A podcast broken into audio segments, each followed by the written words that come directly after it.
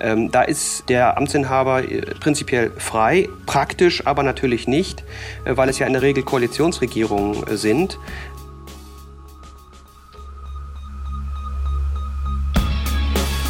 In guter Verfassung.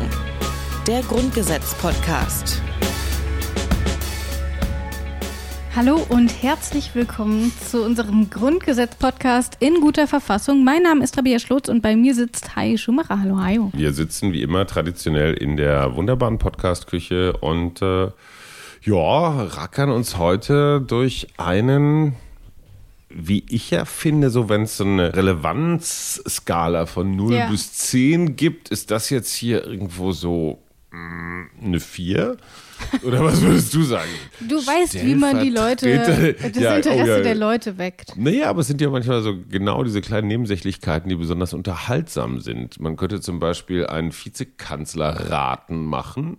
Äh, also wer zum Beispiel war Vizekanzler bei Konrad Adenauer? I have no idea. Keine Ahnung, wie lange das her ist. Ja, wirklich. da warst du aber noch, noch nicht mehr geplant. Du etwa? Adenauer, naja, ja. Nun, naja, ja? geplant war ich sowieso nicht, aber das ist, wir, wir, bewegen uns jetzt im Traumabereich. Also so. zurück zu den ja, ich glaube zurück auch. zur Rückschau. Genau, du sagst es schon, zurück zur Rückschau. In der letzten Folge haben wir ähm, über das Misstrauensvotum und die Vertrauensfrage gesprochen. Wir erinnern uns, es gab insgesamt drei Formen. Ähm, eine nicht ganz so super offiziell, aber erstmal zur ersten. Das war das konstruktive Misstrauensvotum durch den Bundestag. Dann haben wir die zweite Sache, nämlich die Vertrauensfrage durch die Kanzlerin.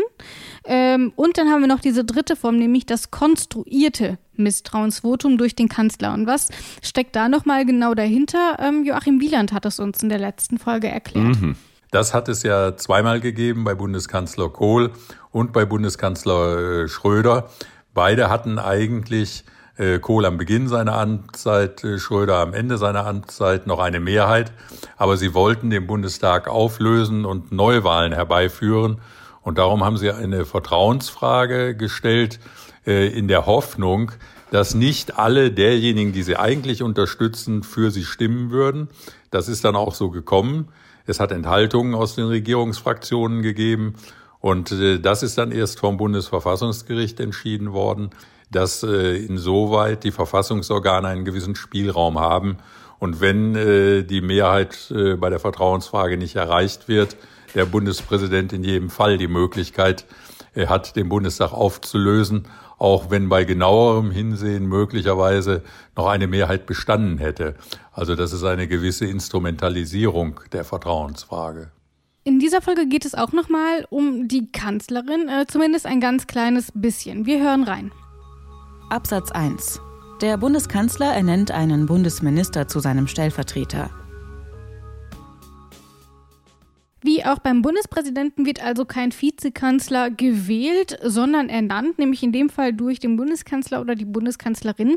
Hier steht dann also ein Bundesminister. Mhm. Welchen man da nehmen muss, das steht hier erstmal nicht. Nee. Äh, dem Grundgesetz ist also ehrlich gesagt ziemlich Wumpe, ähm, wer der Stellvertreter der Bundeskanzlerin wird.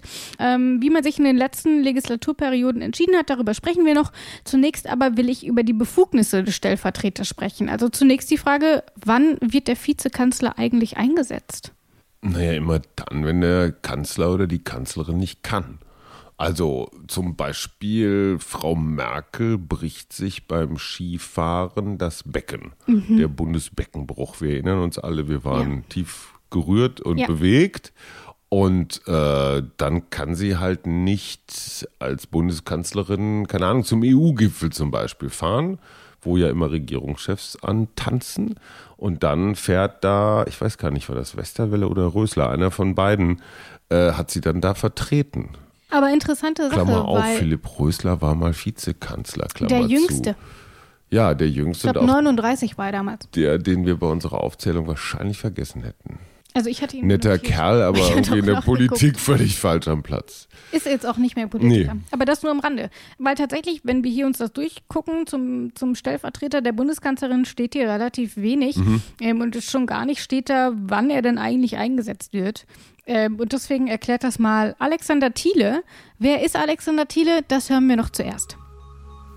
Dr. Alexander Thiele forscht und lehrt als Privatdozent am Institut für Allgemeine Staatslehre und politische Wissenschaften an der Georg-August-Universität Göttingen. Sein Schwerpunkt liegt unter anderem auf dem allgemeinen Staats- und Europarecht. Thiele hat an der aktuellen Grundgesetzkommentierung mitgearbeitet. Außerdem ist im Januar 2019 sein Buch Der gefräßige Leviathan erschienen, in dem er über die Entstehung, Ausbreitung und Zukunft des modernen Staates schreibt. So, Alex, wie sieht's denn aus? Wann vertritt denn jetzt der Vizekanzler eigentlich die Kanzlerin? Dieser Stellvertreter tritt eben immer dann auf den Plan, wenn und soweit der Kanzler aus irgendeinem Grunde verhindert ist. Ähm, das können kurzfristige Verhinderungen sein, etwa Urlaub. Auch die Kanzlerin darf ja mal in Urlaub gehen, etwa im Sommer. Dann übernimmt also der ähm, Vizekanzler die Aufgaben des Kanzlers oder der Kanzlerin, etwa im Kabinett. das wird immer medial gerne gezeigt, wenn der Vizekanzler dann mal das Kabinett leitet und auf dem Platz des Bundeskanzlers oder der Bundeskanzlerin äh, sitzt. Das können aber theoretisch eben auch mal längerfristige, wirkliche ähm, Verhinderungen sein, die etwa eintritt, wenn der Kanzler oder die Kanzlerin wirklich erkrankt. Da spricht man dann von einer allgemeinen Vertretung sozusagen, weil der Kanzler dann eine längere Zeit nicht einsatzfähig ist. Wirklich geklärt ist das hier im Grundgesetz alles nicht, das haben wir schon gesagt. Ähm, bislang gibt es solche Totalausfälle aber nicht, also so ein langfristiger Einsatz des Stellvertreters war bisher noch nicht möglich. Das ist dann vielleicht mal für irgendeinen Termin oder so. Ja. Aber grundsätzlich ist es so, dass es so einen richtigen Totalausfall, dass man geguckt hat, okay, äh, jetzt muss hier mal der Vizekanzler auf Dauer ran. Es war, ähm, glaube ich, noch nicht Willy gegeben. Brandt. Willy Brandt ist sehr überraschend infolge der Guillaume-Affäre damals zurückgetreten, 74.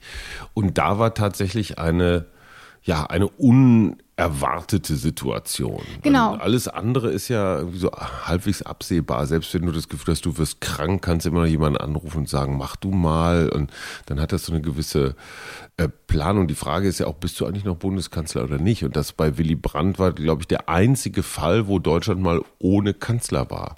Das ist auch etwas, ähm, womit wir uns hier in Absatz 3 nochmal beschäftigen wollen. Dazu also gleich mehr. Zunächst einmal will ich nochmal ein bisschen dabei bleiben, was denn dieser Bundeskanzler dann eigentlich macht. Du hast eben schon gesagt, zum Beispiel die Kanzlerin fährt in Urlaub, da wird dann natürlich geguckt, mhm. dass da nicht irgendwie der Vizekanzler einspringen muss, sondern dann guckt man halt, okay, habe ich da Termine, nein, dann kann ich dann Urlaub fahren mhm. und dann werden die Termine eben entsprechend gelegt. Ähm, aber du hast zum Beispiel damals den Unfall von Kanzlerin Merkel genannt. Das ist natürlich etwas, was da nochmal eine Rolle spielt. Aber die Frage ist natürlich auch, dieser ähm, Vizekanzler wird nicht gewählt. Mhm. Und dann stellt sich natürlich auch äh, die Frage nach den Befugnissen. Mhm. Also übernimmt der stellvertretende Bundeskanzler in solchen Fällen das Amt des Bundeskanzlers oder kann er nur sehr eingeschränkt einige Funktionen des Amtes übernehmen? Also auch da äh, muss man, glaube ich, mal Theorie und Praxis unterscheiden, ähm, weil praktisch ist das Vizekanzleramt, ich sag mal, so ein bisschen zur, zur Langeweile und Farblosigkeit und zum Erfüllungsgehilfendasein verdammt, weil du bist eigentlich nur ausführendes Organ des richtigen Kanzlers oder der richtigen Kanzlerin. Es ist also wirklich nur so eine Repräsentationsaufgabe. Es ist ja auch immer oder traditionell jedenfalls der kleinere Koalitionspartner, der das, der das Amt bekommt.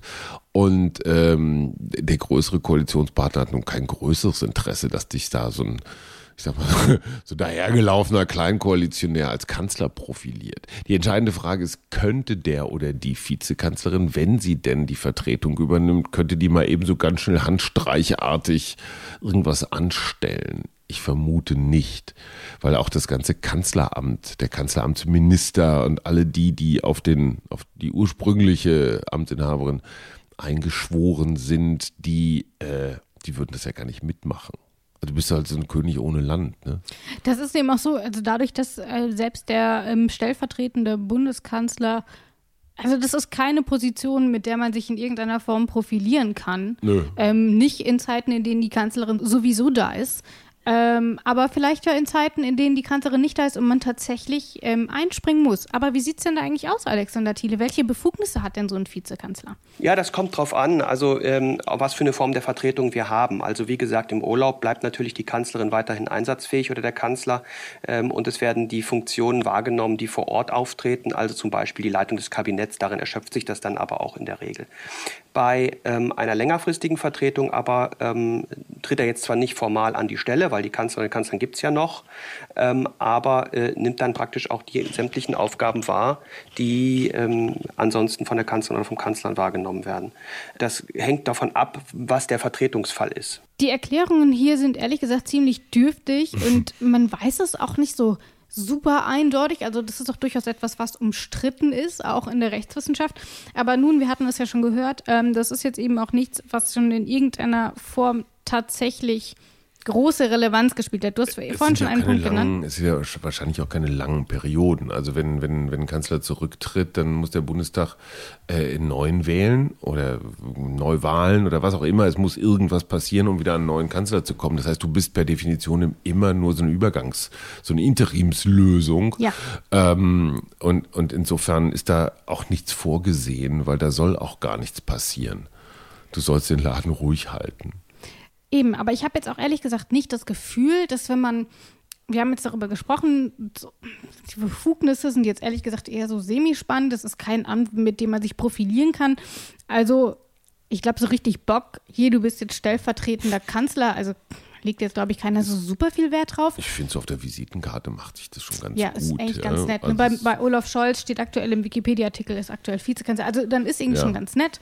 Ähm, aber so richtig was davon haben, tut man ehrlich gesagt nicht. Ähm, deswegen frage ich mich, wie wird denn überhaupt entschieden, wer die Kanzlerin dann in solchen Fällen vertreten soll? Ich meine, da wird jetzt keiner ich, ich, ich schreien, nehme ich an. Ja, aber es wird sich auch keiner dagegen wehren, weil du bist dann zumindest mal so, was, was so protokollarische Sachen angeht, ja irgendwie schon doch noch ein ganz klein bisschen was Besseres. Ne? Du bist auch so der oberste Repräsentant des Koalitionspartners. Es sei denn, es gibt eine Alleinregierung, hat es, glaube ich, bislang nur einmal gegeben. Da war Ludwig Erhard dann der Stellvertreter von Konrad Adenauer, beide CDU. Äh, ansonsten war es halt immer der kleinere. Das ist halt auch so ein Aufwerten des Koalitionspartners. Also ein, ein symbolisches Aufwerten, weil du kannst hier ein Ei drüber schlagen über das Amt. Interessanterweise. Jürgen Möllemann war auch mal Vizekanzler. Ja, interessanterweise einen von der CSU hat es noch nicht gegeben, obwohl die ja auch eigentlich immer so ein bisschen Juniorpartner der CDU sind. Ähm, Interessant, aber die aber hat man noch nicht genommen. Da hat man dann trotzdem jemanden von der CDU genommen. Ähm, aber das nur am Rande. Aber gibt es denn quasi eine rechtliche Tradition noch, dass man sagt, wir machen das, weil Alexander Thiele soll uns das mal beantworten. Also formal nach dem Artikel 69 ist sie frei. Allerdings darf es nur ein Bundesminister sein. Das ist schon mal klar. Also ähm, wir haben in vorherigen Artikeln ja schon gesehen, dass die Bundesminister, äh, nachdem die Kanzlerin oder der Kanzler bestimmt ist, ähm, dann von der Kanzlerin bestimmt und vom Bundespräsidenten ernannt werden. Und wenn die dann da sind, dann äh, bestimmt die Kanzlerin oder der Kanzler direkt äh, den Vize. Ähm, da ist der Amtsinhaber äh, prinzipiell frei, praktisch aber natürlich nicht, äh, weil es ja in der Regel Koalitionsregierungen äh, sind, ähm, bei denen natürlich über die Frage, wer dieses Amt dann wahrnimmt, der Koalitionspartner dann äh, entscheidet. Das heißt, es ist, ähm, gibt keine Regel. Das ist oftmals der Außenminister. Das muss aber nicht so sein. Im Augenblick ist es der Finanzminister, Herr Scholz. Ähm, das entscheidet dann also meistens praktisch der Koalitionspartner. In der Regel aber sind es die Bundesvorsitzenden der jeweiligen Parteien, die dieses Amt übernehmen. Das waren in den letzten Regierungen ähm, auch häufig dann äh, zusätzlich noch die Außenminister. Aktuell ist es, wie gesagt, ähm, Finanzminister Olaf Scholz. Ähm, und der eben auch nur, weil er zu diesem Zeitpunkt, als die Regierungsbildung ähm, vonstatten ging, kommissarischer Vorsitzender der SPD war. Also hätte man noch ein bisschen gewartet, äh, dann wäre es jetzt vielleicht Andrea Nahles, die aber so gar nicht in die Regierung gekommen ist. Die wäre es nicht, weil die war keine Ministerin, die war Hätte Fraktionschefin sie ja dann und aber, Parteichefin. genau, aber wäre sie Parteichefin gewesen zu diesem Zeitpunkt schon, dann wäre sie sicherlich auch als Teil der Regierung da reingegangen, könnte ich mir vorstellen. Jein. Ich glaube, Fraktionschef und Minister geht nicht. Und ich finde die Überlegung im Parlament ähm, äh, als Fraktionschef alle maßgeblichen Entscheidungen der Regierung blockieren oder durchwinken oder eben verändern zu können, sagen viele Theoretiker, ist ein viel, viel mächtigerer Posten, Ja. als unter der Richtlinienkompetenz einer Kanzlerin letztendlich dann doch das zu exekutieren, was sie will. Ähm, insofern hat sich Andrea Nahles als schlaue Machtpolitikerin ähm, theoretisch jedenfalls äh, für, für dieses Fraktionscheffinnenamt entschieden, was ich sehr klug fand. Ja. Aber gut, also ich, Also sage nur insofern wäre sie traditionell war nicht Vizekanzlerin geworden. häufig- Ja, wer weiß. Wer weiß. Wir wissen es ja nicht, weil es ist ja dann tatsächlich Olaf Scholz geworden.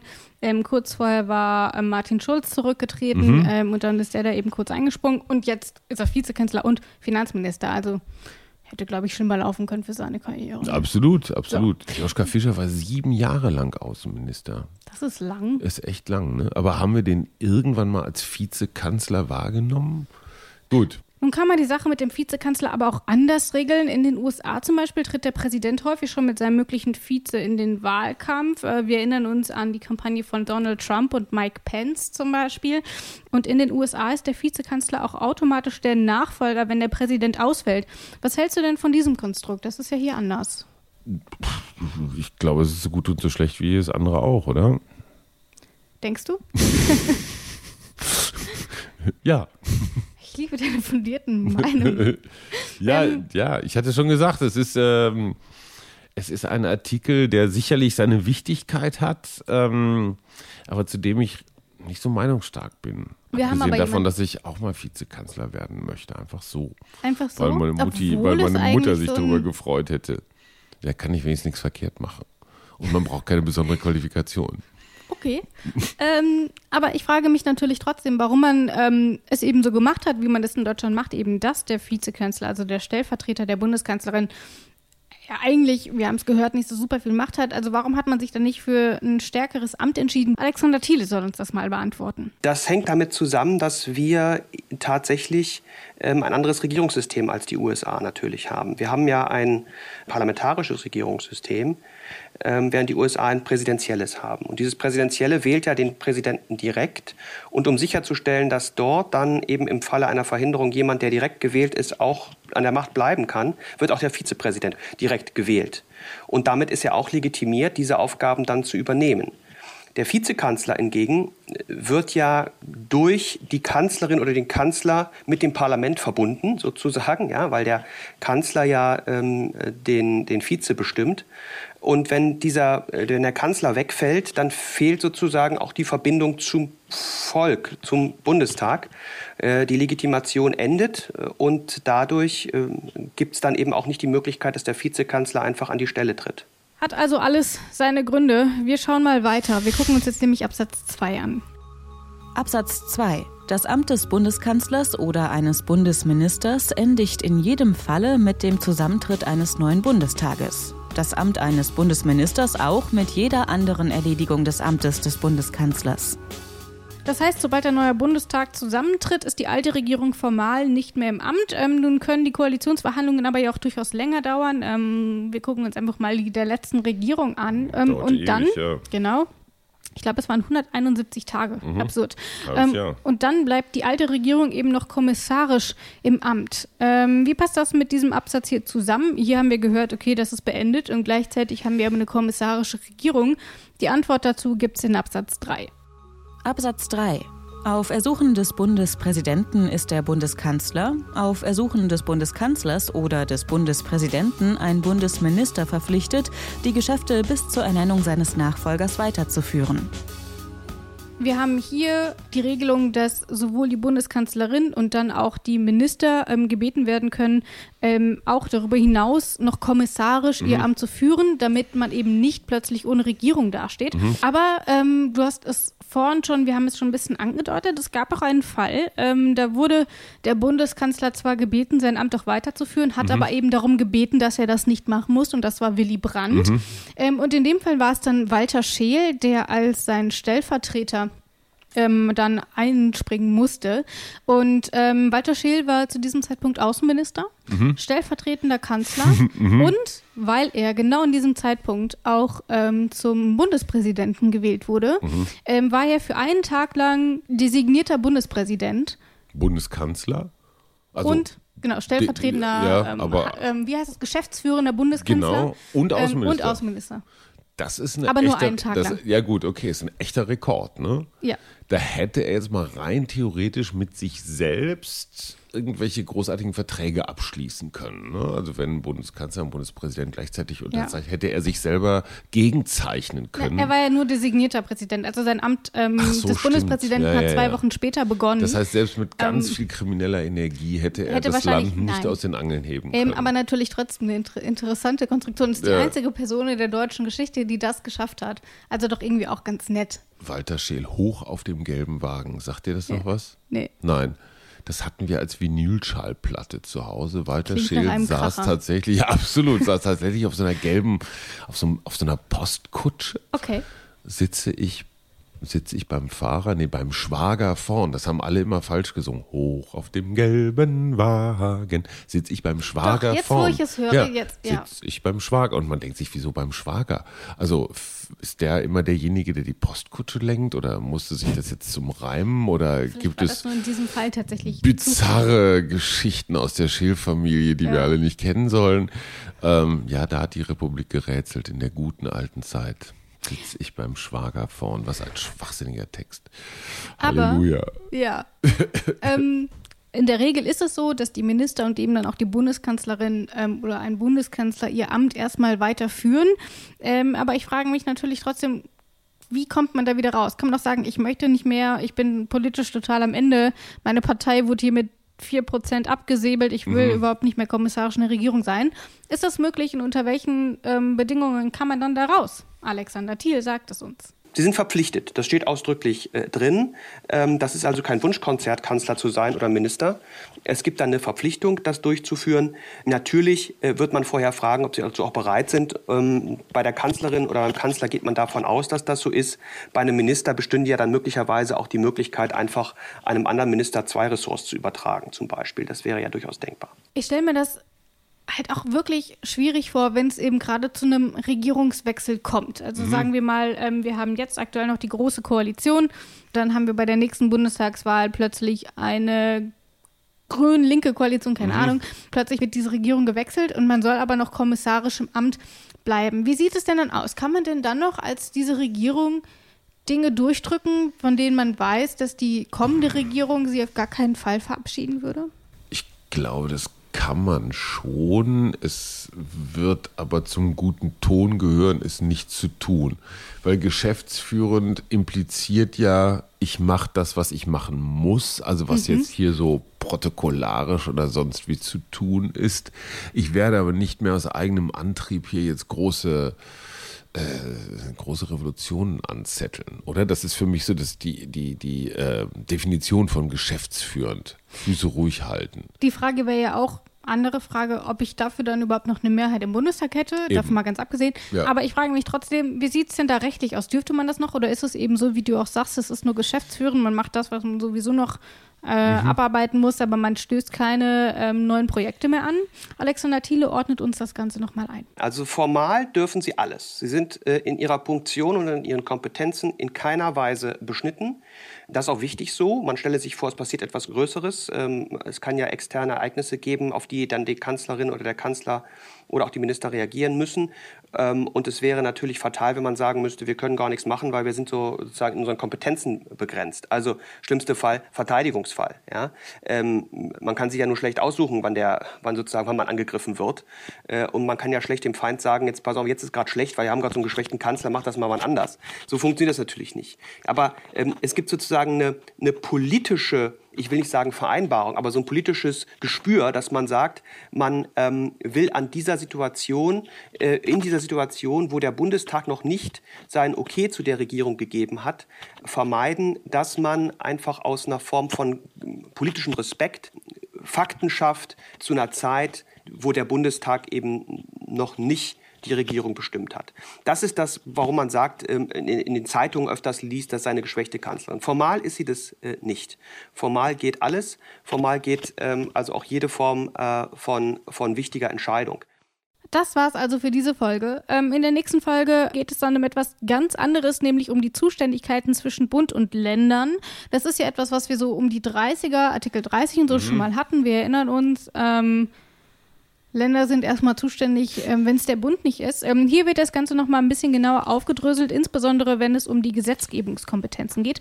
Und darüber sprechen wir mit Gertrud Lübbe-Wolf. Ähm, sie war von 2002 bis 2014 Richterin am Bundesverfassungsgericht im Zweiten Senat. Jetzt ist sie an der Uni Bielefeld beschäftigt.